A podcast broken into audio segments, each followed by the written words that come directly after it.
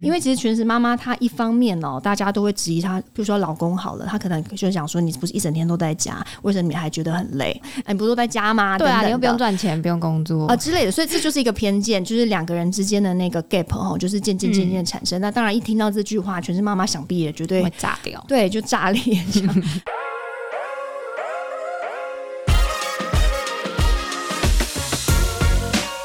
欢迎收听妈妈的明星花露水，我是主持人 Mimo，也是露水的共同创办人。之前我们在节目中有邀请吴医师来跟我们分享妈妈从怀孕到生产可能会有的各种情绪跟身体变化。其中我觉得让大家有点恐慌又有点未知的，就是产后忧郁这件事。很常听到大家提到产后忧郁，像我大概一年多前刚生完。那个时候，偶尔情绪低落的时候，朋友就会说：“啊，那你可能是产后忧郁。”然后我们的对话就会进入哦，所以这是产后忧郁吗？他说应应该是吧，因为我那时候也会觉得有一点点低落，但大家都说是荷尔蒙影响，就是产后忧郁。可是我觉得大家很常提到这件事，但是不一定理解它背后的原因是什么。所以这一集我们邀请到专家来替我们解惑。先欢迎我们今天的超人气来宾许淑华医师。嗨，大家好持人好。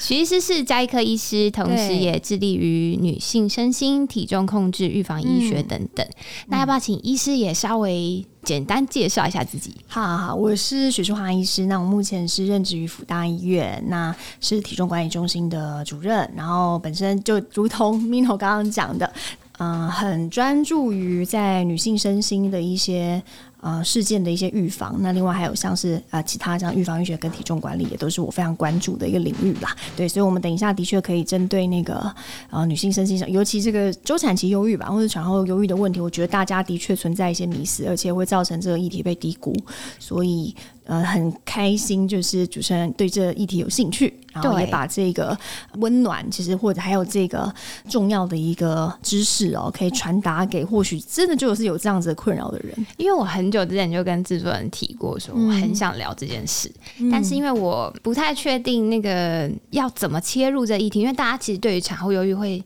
稍微把它。导向一个比较负面的情况，但是因为我觉得，呃，我自己的经历就是我自己跟身边的妈妈朋友都会对这件事情一知半解，就哦好像是这样。但如果所有妈妈的负面情绪啊、状况啊，我们都要归咎成产后忧郁的话，我也会希望那大家至少要更了解它背后的原因。所以呃，我们先简单先跟大家聊一下好，就是因为许医师自己也有两个小孩，嗯，然后我很好奇，就是不小医师之前自己在生完小孩之后有没有经历过产后忧郁这个时期？我想我的情况，因为我们其实所谓的产后情绪上面这样子的波动，其实它有分层次，就其实并不一定每一个所谓的情绪低落或难过，它都定义为产后忧郁。嗯，我想我自己个人的话，比较是偏向就是产后沮丧啦。就产后沮丧的意思就是说，其实九成的女性可能产后都有可能会发生，就是比较就是的确情绪比较低落啊，或者是担心宝宝这边，担心宝宝那边，好比较多的担忧，然后担心自己做不好，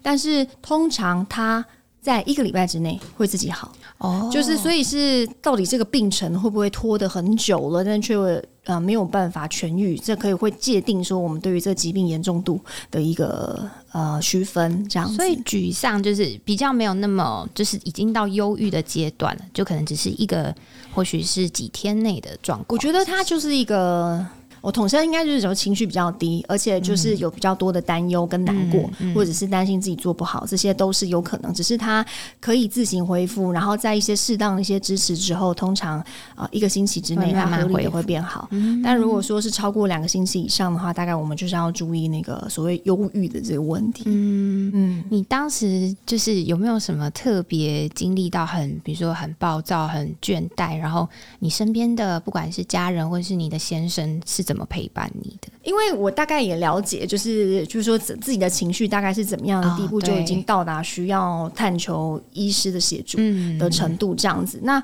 其实本来产后其实不管是刚刚讲的那个啊、不管是我觉得是应该是社会的压力，或者是说心理上面的调试，还有人际上面的互动，这本来就是有他的一些要去适应的一些变化跟难题在。那再加上本来就是我们在。这一段周产期期间呢，它雌激素嘛，雌激素本身它会有一些波动的状况啦。还有这样的波动的话，就很容易会造成我们血清素上面，就是掌管你幸福感啊等等这些情。所以的确，刚刚就是主持人讲到的这个荷尔蒙上面的问题哈，它就是造成我们生理上面，诶，可能也比较容易诱发出这样子忧郁情绪的一个原因之一。这样，那我觉得我大概就是印象比较深刻，就是的确啊，我们大家都是新手爸爸、新手妈妈，所以对于。就是小朋友上面的一些照顾，譬如说，就是有时候他哭都不知道是在哭几点，或者是哭什么的，然后 多少都会有点焦虑，多少会想说，哎，为我是哪里也没有做好吗？或者是说，哎，怎么我会读不出我孩子的一些情绪，或者他要什么？这些我觉得还好，我都可以调试。但是我觉得很莫名的一个奇妙的地方，就是说，哎，我大概因为累了一段时间嘛，哈，就是有些喘息夫，所以就是让我妈妈还有我婆婆，就是可能接手接手啊，都是三四天，然后这样子，然后让我可以休息一下。然后就在那，就说我们大概前面两个星期、三个星期、一个月，然后就是这样子 full time，就是看，然后突然那一天没有看到他，我就莫名的就哭了。可是这就是一种 思念的情绪，就觉得啊，就说产后可能有一些会有一些婚姻失和啊，或者什么的，就是因为妈妈可能的确也蛮大的重心会放在她的孩子的身上。然后我那时候就真的觉得，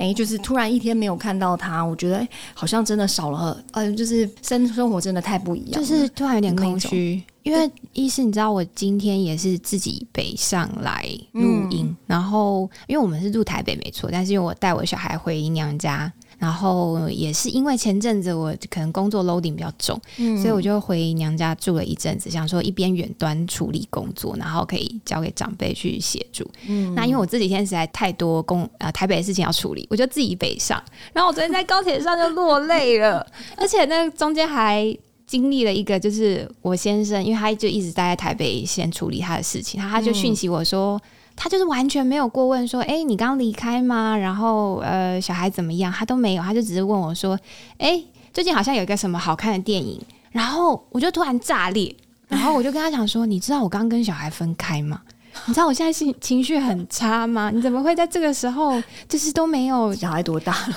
一岁多，真的对。然后我我我先生也懵掉，因为他就想说啊，原来你现在心情很差呀，或者什么的。但是就是突然之间可能他不懂，就是对，因为我都跟小孩突然之间有对这样的变化，所以我等下也很想要跟医师聊这件事，就是。呃，到底产后多久会发生这状况，或者是会不会有那种已经一两年了，然后你突然还是会有这个情绪？我就是很想也跟你聊一下这件事。好好，那刚刚就是医师有提到那个周产期忧郁嘛？对对对，因为我们听众朋友也有一些正在备孕或者是刚怀孕的妈妈，那。听说其实就除了产后忧郁之外，也有一种叫做产前忧郁的状况会发生在刚怀孕当妈妈的人身上。那这个又称为周产期忧郁。医师要不要跟我们分享一下？因为我们比较少听到这件事情。好，我觉得我们就名词界定一下啦。周产期忧郁就是说，其实啊，指你怀孕，然后一直到产后一年的这段时间，好，那有发生这个忧郁的一个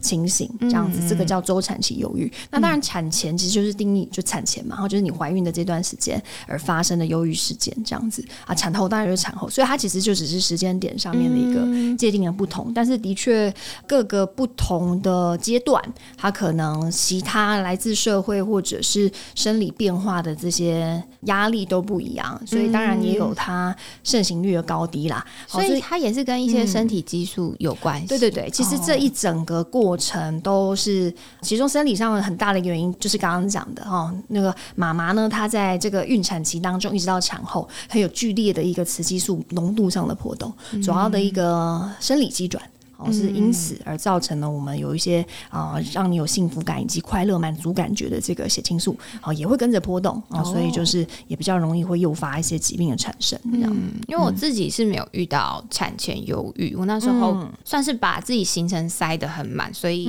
呃比较不会觉得说，除了觉得自己就是真 那个身形很陌生，就是整个肿一圈，然后肚子又非常的大嘛，但是其实大部分时候我觉得身心状况都调整。的蛮好的。但是我觉得产后忧郁今天算是今天的重点，也是比较多人遇到的。我觉得我自己应该多多少少有经历到，就像刚刚啊，不管是产后可能两三个月，或是甚至现在一年多了，我都觉得好像多少有经历到，可是我不是那么确定。嗯，因为我觉得我。我觉得应该来自于很多妈妈都是一样，就是他们不见得他们在他们的人生里头有遇过一段时间的忧郁，就是没有这个经验值，所以其实不晓得自己正在这个状态里头，那就会想说，哎，我是比如说是只是几天的心情不好吗？还是说其实我其实已经可能是需要寻求医疗的协助这样子？对对对。但是你会知道，就是你会经历就是很多低潮的时候，或者是。你可能就吃不好、睡不好，所以你注意力也会涣散。嗯，那你很疲倦、很倦怠的时候，其实就很容易会有一些情绪的状况出来。那我之前看医师的分享，其实有提到产后忧郁有几个。蛮明确的指标，嗯，例如说，呃，可能本来很喜欢的事情，然后提不起劲，或者是说会呃没有原因感到很悲伤嘛？那还有没有什么其他比较明确的指标，医师可以跟我们分享一下？刚刚讲的这。两个指标是核心哦，就是说，通常是我们有兴趣然后喜欢做的事情，但是却现在连劲都提不起去做，所以这是一个很大的要去观察的重点。好，失去兴趣。那第二个的话呢，则是刚刚讲过，就是情绪就是比较低嘛，然后就是忧普遍就是比较忧伤以及低落的这状况啦。这些是核心症状。那时间点重要性就是说，我们会观观察说是否呃至少两个星期以上了，它都没有缓解。好，所以那个时间点。就真的也很重要。那再来就是，是不是严重严重一点会有那种想伤害自己啊？或者哦，对，当然就是自伤伤人这些，在我们一般忧郁症的一些鉴别里面，也都会。去问这样子自伤伤人，或者是自尊低落，然后像刚刚讲的，就是在不管是食欲或者是睡眠上面，不管是太过，或者是就是说睡太多，或者是完全没睡，对，或者说吃太多或完全吃不下，像这种的极端也都要注意啦。那还有像刚刚讲的，就是那个 concentrate 那个专注力的一个涣散啊等等，这些其实就真的是很典型的。那我觉得我有很多都有打勾。诶，对，然后再加上他如果真的哦，我觉得应该要判断，就是说他是否对。你的生活，譬如说你的工作的一个就人际交往，造成影响，对造成影响了，那就真的要寻求医疗上的协助。大概呃，医师临床上有嗯遇过，比如说几成的妈妈会容易遇到产后忧郁，几成就是通常我们说盛行率在十趴一成呐，就一成左右。嗯，对，那但是很容易被低估哦，因为可能大部分其实就跟就是 Mino 刚刚的反应一样，就是说他觉得他会不会就只是。心情不好，或者是说因为一些事件而造成的那个，他没有意识到自己其实已经病了，需要协助，所以主动就医的人或许也不多，又或许家人也觉得，哎，他可能只要我们啊秀秀啦，同理一下或什么就好了吧。但有时候如果是忧郁症到这个定义的话，他已经严重影响到生活，其实不做一些医疗上的介入，他可能很难自行。就改善，是不是时间就有可能拖更长，然后会导致病况更严重？对对。那像我刚刚讲的那个状况是有可能发生的嘛？就是，嗯，我现在已经产后大概一年四五个月了。因为我们其实其实忧郁跟产后忧郁，我觉得它其实就是一个我们刚刚讲周产期忧郁嘛，其实就是指说在怀孕期间到产后一年嘛。那你如果现在是产后一年，其实呃之后了，好，我们可能就讲说，其实对你就是忧郁症，我们就是去去评估说你是不是就是。就是忧郁症的可能，就它可能跟激素那些没有关系的，只是你可能在经历一些生活上的变动，导致你的忧郁。其实忧郁症本身跟刚刚讲神经传导激素就是有关系的，只是我们特别把产后这一段时间或周产期拿起来说，是因为呢，它除了生理上面的影响之外，它其实还包含了就是你很多。要变动的，啊要调试的啊，然后个人的一些身体形象，还是说，就是其实就够多的因素，让这个孕妈妈或者是产后的妈妈，她觉得忧心，或者是没有办法调试。好，所以这些社会因素很多，这样子，所以我们才会特别也去界定出来说，所谓周产前忧郁这件事情，因为它。不只是疾病本身的治疗嘛，可能他周遭的这些压力因子也一起去做一些应对，才比较有一些好转的那个可能性。这样，那像产后忧郁有所谓比较呃高危险区嘛？比如说她本身就有一点点忧郁倾向，妈妈会比较容易得到。对，没错没错，就是过去假设说是有忧郁症的病史啦，哈，所以我们其实通常会请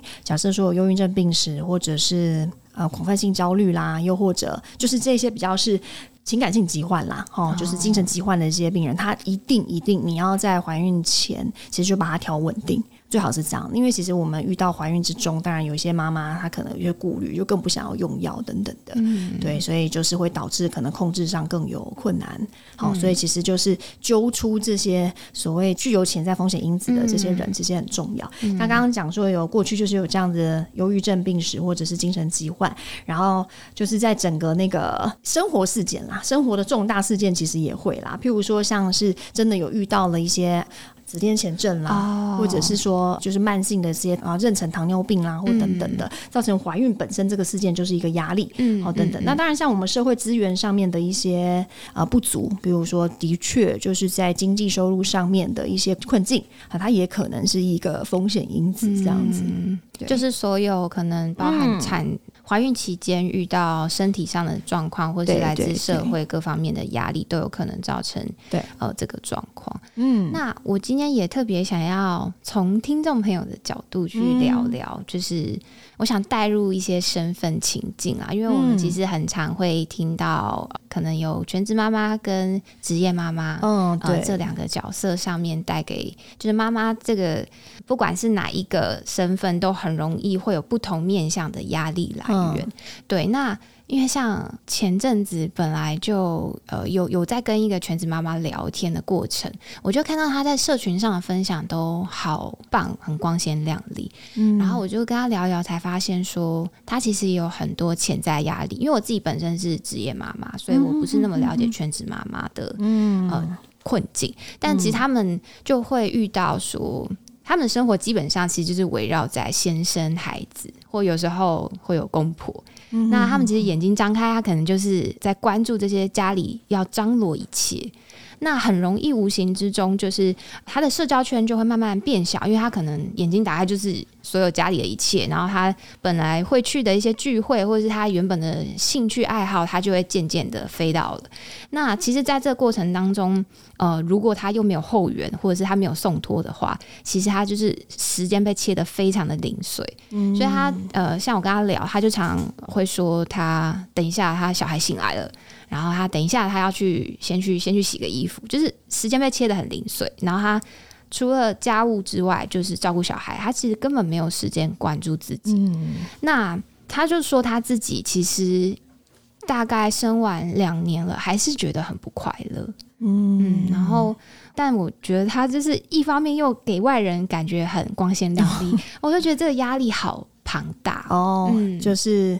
哎，对啦，就是因为通常我们在社群上面有时候分享，当然都是快乐的事情，或者是呃想要让大家看到的那很正向的那一面。对对对对对。那我觉得全职妈妈她困境就是说，就是譬如说像现在很多妈妈，她也是过年了，就是他们可以不去吃。年夜饭或者什么，反而就是希望在医院可以值班。我是说以我们医院的一些 一些生态，然后又另外还有像是哎，有些妈妈她可以就是有一些上夜班呐的一些出来喘息啦，就对他们来讲，好像有一些调试的那个空间的话，好像很重要。所以我觉得全职妈妈她最大的一个重要的一个问题，就是说她比较没有 retreat 一个所谓的庇护所，然后去转换他的一些压力或者是心境等等的一个空间或时间。因为其实全职妈妈她一方面哦，大家都会质疑。她比如说老公好了，她可能就想说：“你不是一整天都在家，为什么你还觉得很累？哎你不是都在家吗？对啊，你又不用赚钱，不用工作啊之类的。”所以这就是一个偏见，就是两个人之间的那个 gap 哦，就是渐渐渐渐产生。那当然，一听到这句话，全职妈妈想必也绝对会炸掉，对，就炸裂。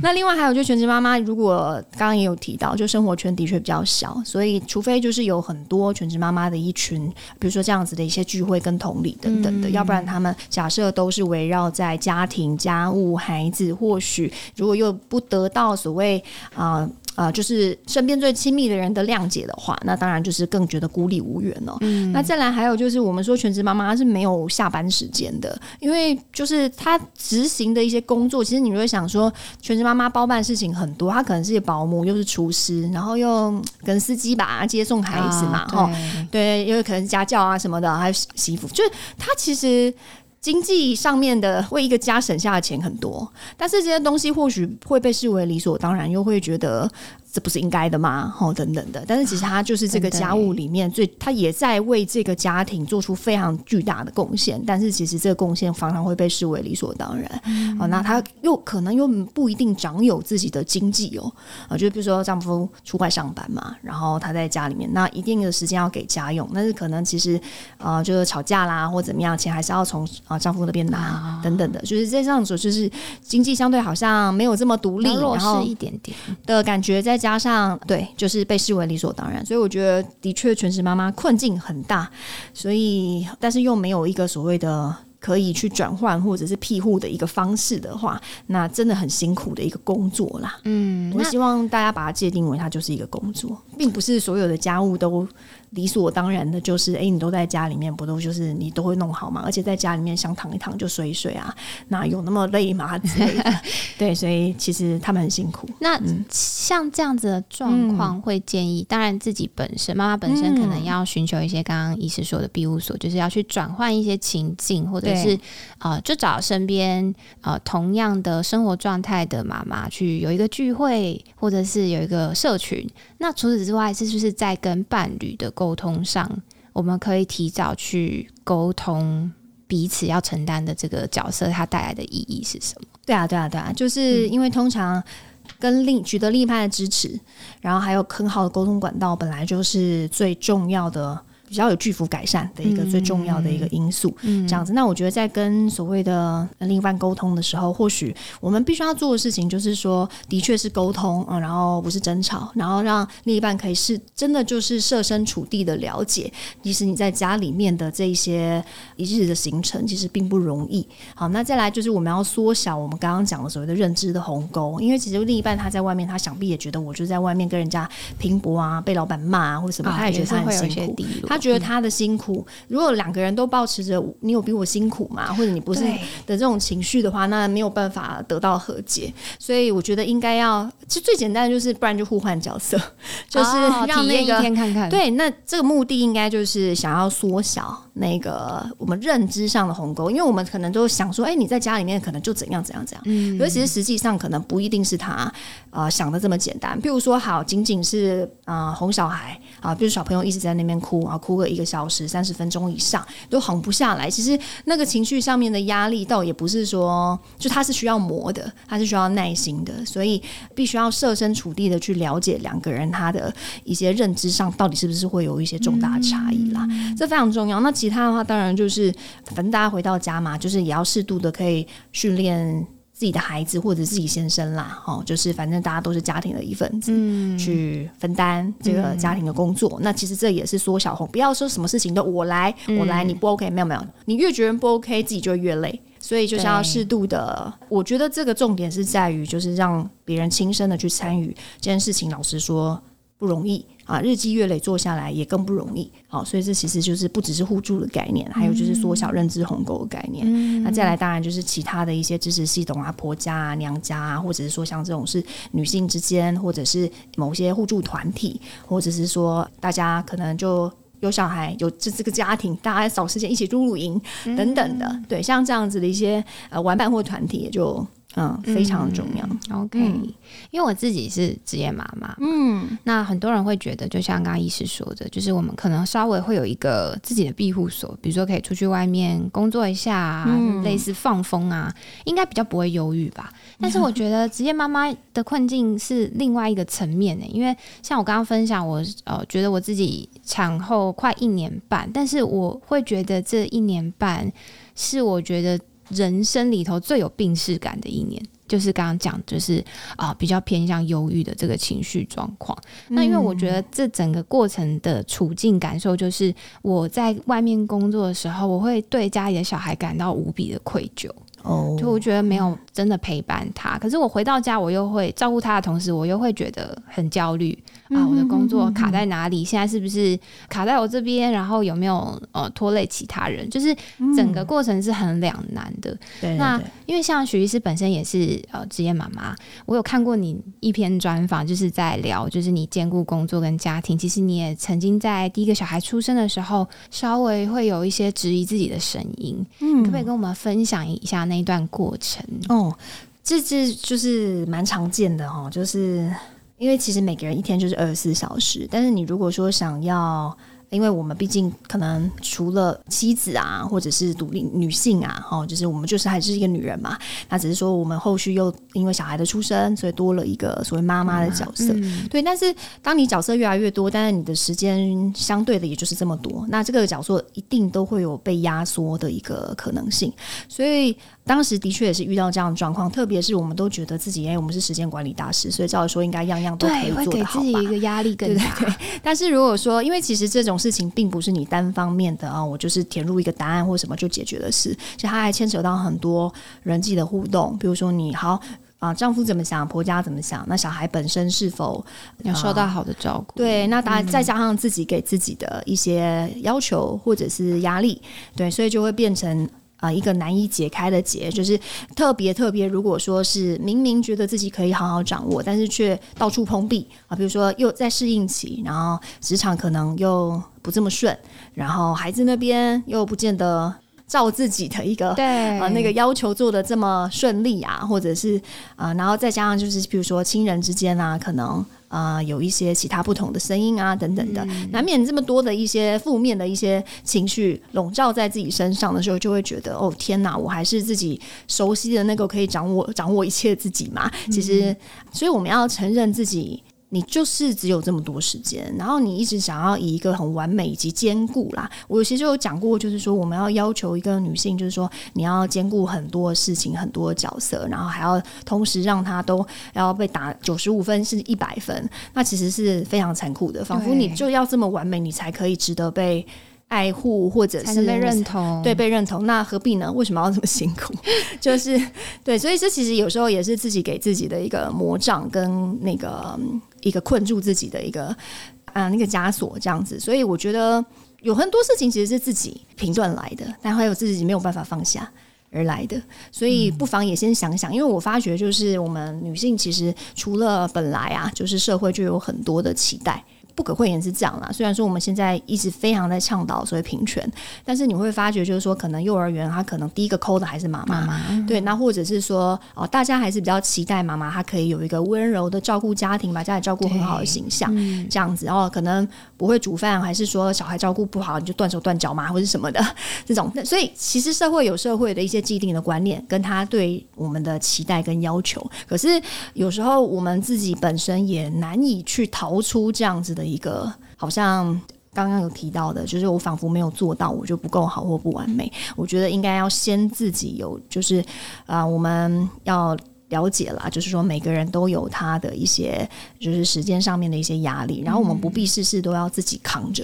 就是你可以一定是要去适度的去寻求一些资源以及弹性，然后有些事情也不见得要一百分，要厘清一下自己的一些价值观跟优先顺序，把这些都定出来了以后，才比较能够适度的啊，对于有一些可能做不这么不够的，好，或者是觉得哎六十分，其实你也觉得 OK 了，大概是这样，嗯，因为我之前其实自己有。在社群上，我有一个分享，也算是呃厘清的过程。就是我我在前阵子，就是家里本来有保姆，但后来就没有保姆了。那我就后来就决定说，那我自己边工作边带小孩好了，因为事实上也一岁多了，也比较难找到托婴。然后我其实家人都在南部，所以这整个。状态其实也是处于一个不得不，然后我就开始边工作边带他。对，可是我真的觉得他仿佛是一个。人生的浩劫，就是我没有想过，我以为我度过了第一年，就是最需要跟婴儿磨合时期，但是没想到一岁后，哇，开始有大大小小的不可控，因为孩子开始有个性、有情绪了。然后那个时候，我如果又要一边处理工作，跟一边要带他的时候，我就开始会觉得，就像刚刚提到的，我会觉得说啊，我每天都在思考，我我有没有做好我每一个角色，比如说。呃，我有没有让我小孩吃得好，然后他有没有睡得好，或者是他生病了，我就会突然很沮丧，想说是不是我不够 take care 他的一切。那就连老公他回来，可能我那天太忙没有准备晚餐，然后他就说哈家里没有吃的，这一句话我也会觉得哇刺中我自己。然后再加上工作上，你就开始会很担心同事是不是会觉得说啊，就是老板常开始会 delay 一些进度啊，或者是说有些事情就卡在我这嘛，我就开始觉得说我是不是拖累到身边的人。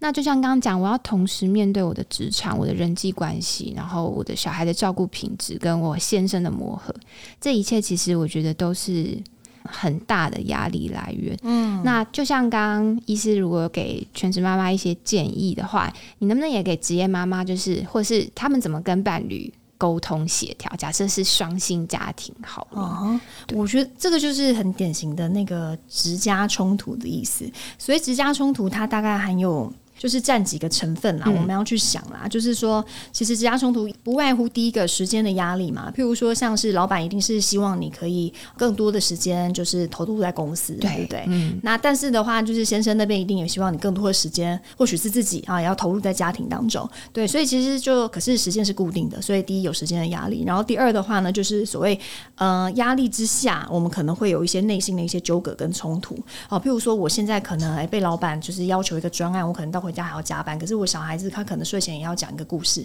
我其实在那个时候的一个陪伴的品质，或者是我说故事的时候，是带着一种仓皇跟 就是窘迫的情绪。那其实。这的确何必呢？就是他也不见得是一个好的一个陪伴的品质，这样。那再来还有一个就是行为上面的冲突哦，意思是说，可能对于一个直家冲突面临这样直接冲突的妈妈来讲，她在外还是希望是精明干练的，我是在职场上。然后在内的话，可能她比如说跟小朋友去沟通，或者是跟小孩相处的时候，你总是要说多一点的柔软跟包容，他那种应对的模式是不同的。所以其实这些冲突都在在的，会让我们都觉得我就是一。一个人，但是我要分裂出好几个功能，快炸掉了。对对对，所以我觉得还是第一个，先正视一下到底。我们现在真的形成的这个压力，它的来源是什么？来源是什么？好，可能是先生的不满吗？可能是嗯，别人觉得你做不够，还是老板那边对你的一些要求等等的？到底这个压力源是什么？又或者是自己给自己的压力源？所以先厘清这个压力源，当然就是想办法去解决它。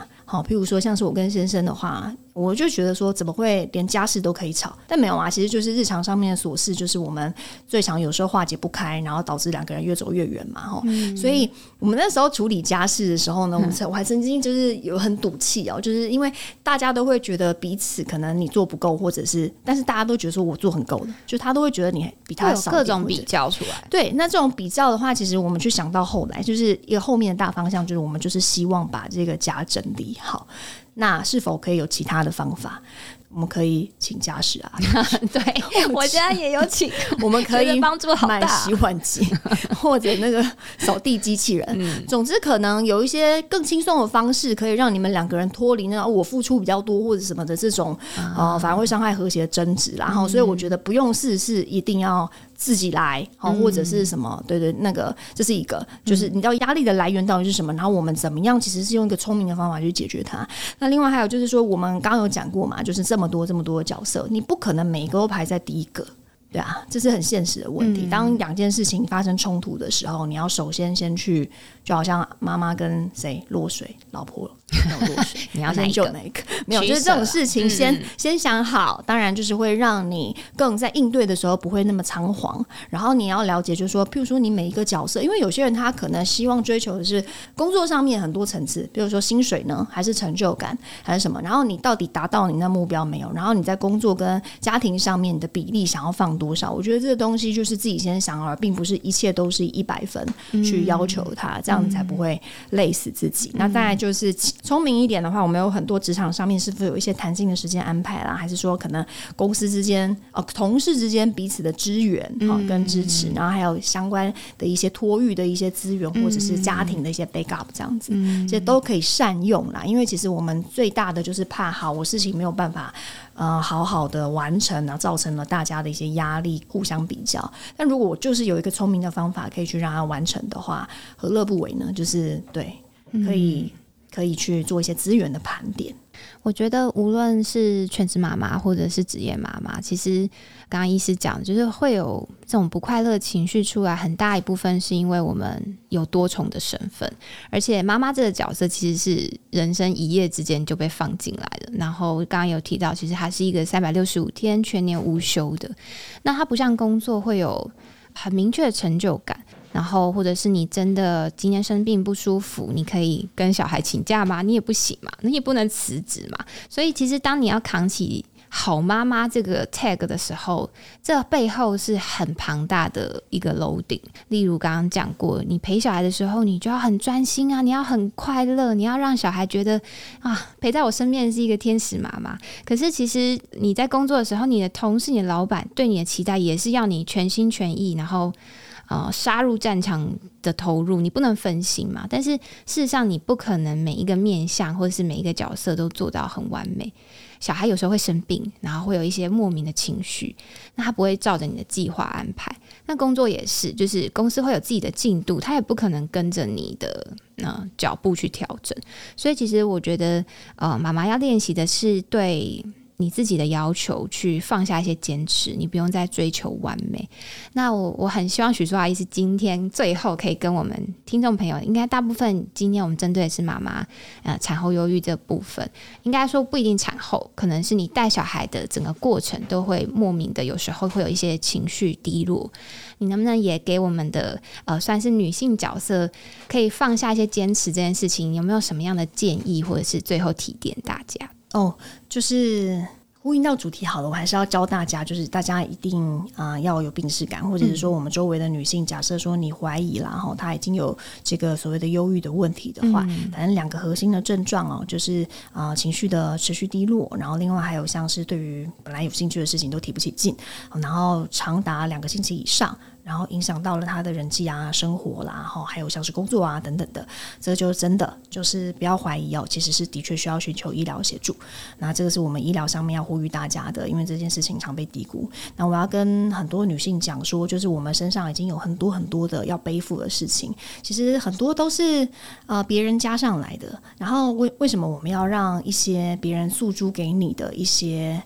所谓的规则或者是教条来定义你到底是不是一个完美，或者是是不是一个够好的妈妈，或者是够好的妻子呢？没有，其实就是反正跟你的孩子，或者是跟你的老板，或者是跟你的。啊，先生是相处都是你们这双方之间的事情，他不见得有一定的一个标签或者是教条需要去一个一个打勾啊，完成才叫做好妈妈、好妻子，还是说好员工啦？所以就是我们的确有时候啊，也要适度的可以有弹性，给自己一些弹性。然后当然就是八二法则吧，我觉得这的确很重要，就是把你的精力，假设你的精力投注，它可以得到非常大的 feedback。然后如果说是相对略于不那么重要的事情的话，其实我们就是啊，够好就好了。对，这样子也是一个不错的放过自己的一个，跟跟自己和解的过程。嗯，如果。今天收听呃这集节目的你，真的在育儿的过程有感受到自己正在经历比较庞大的一些情绪的压迫，或者是很忧郁的、